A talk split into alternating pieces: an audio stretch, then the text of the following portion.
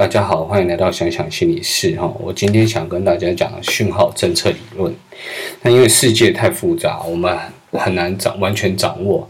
那受限于每个人的能力与资源，我们就必须取舍。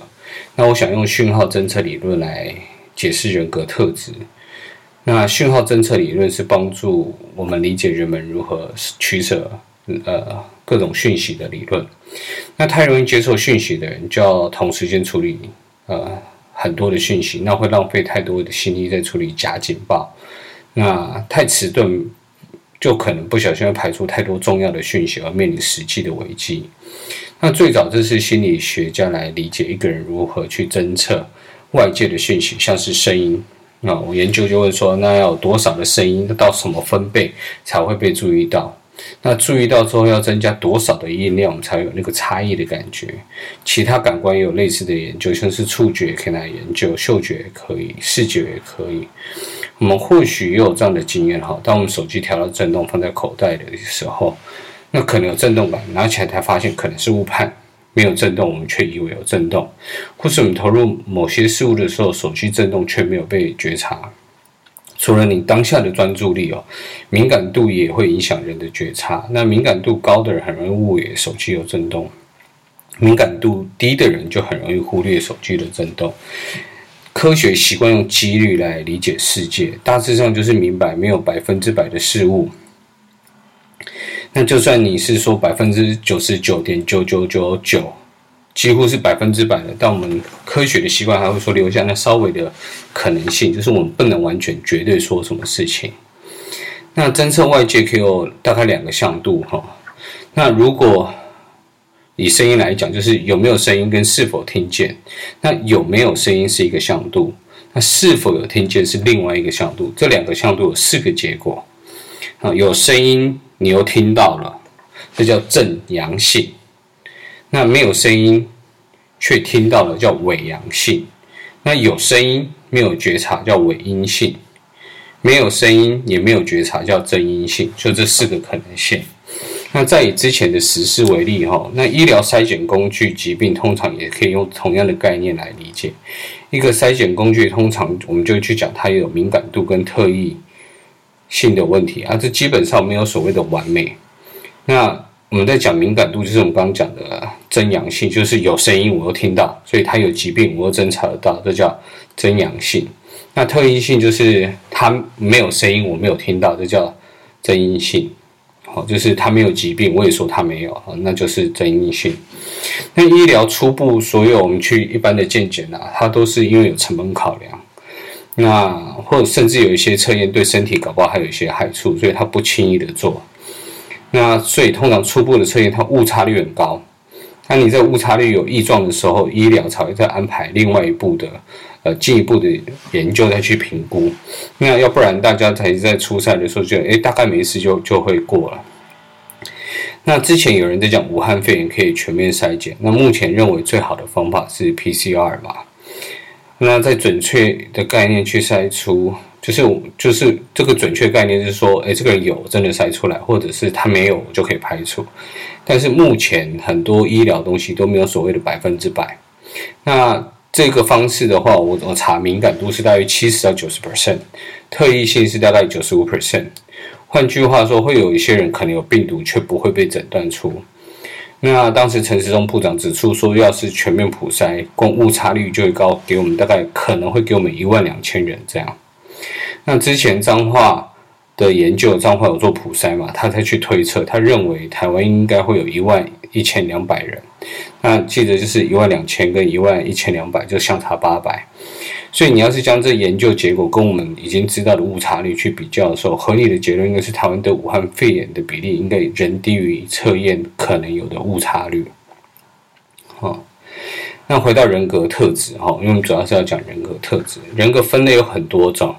那其中有一个叫五大人格特质，那这五大人格特质，它是开放性、严谨尽责性、外向性、亲和性跟神经质。那我想跟大家讨论的是神经质这个特质。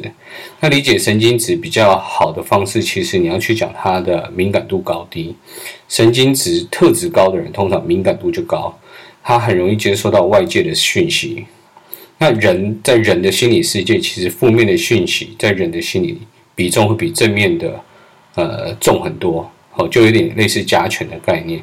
所以你想象在荒野里面接受大量外界的信息，就会浪费许多的心力，你要处理很多假假警报，但后果就是会很累。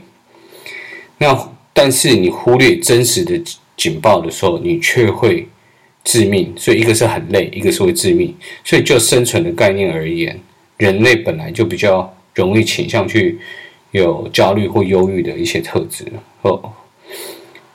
那高敏感的人啊，实际上敏感度高的人，往往他有比较容易焦虑、呃忧郁或者是愤怒的情绪。这些情绪基本上都是要帮助我们，哦，去去生存，那去避免风险。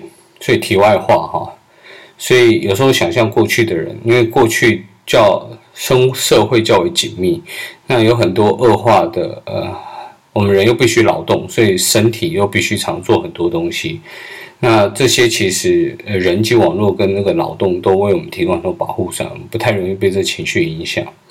但现代人其实常常面对单打独斗，那需要独自面对很多情绪，那这其实都很容易让我们的很多状况恶化，呃，变成有许多身心症状的发生。那敏感度高的好处啊，它不是完全不好哈。所以，像我们成语说“未雨绸缪”或是“人无远虑，必有近忧”，其实描述的就是提前预防危机的好处。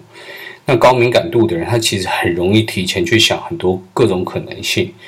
在我们在理解个性或透过思考每个特质的时候，其实可以用优缺点去看，找到那个平衡点，或是加强自己优点，补强弱点是重要的。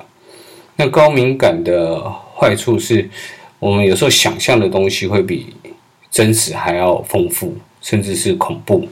所以当但过度专注在想象危机时，反而失去面对呃现实的能力，反而这样就得不偿失。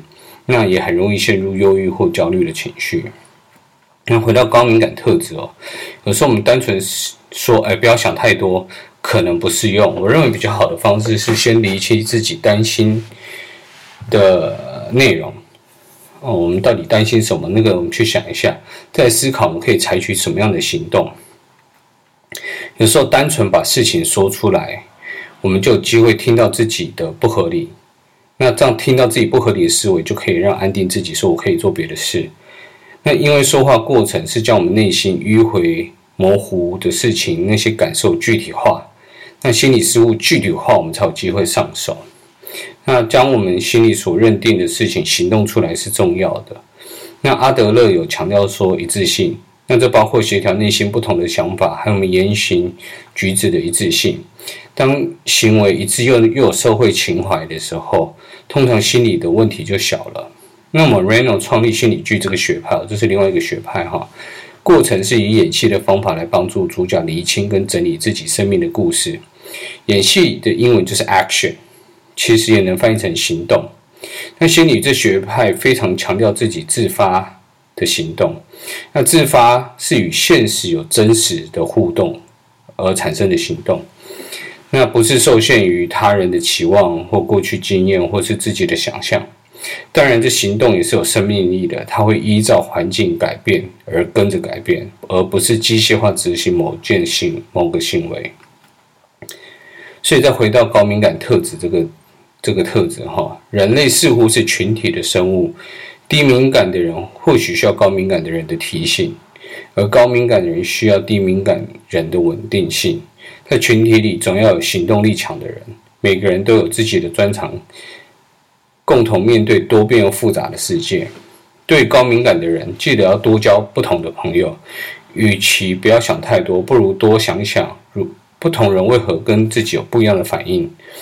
同时也要思考如何将自己所想的事物付出行动，同时要不断留意自己跟自己行为跟环境之间的互动，与判断何时该改变环境，而何时该改变自己。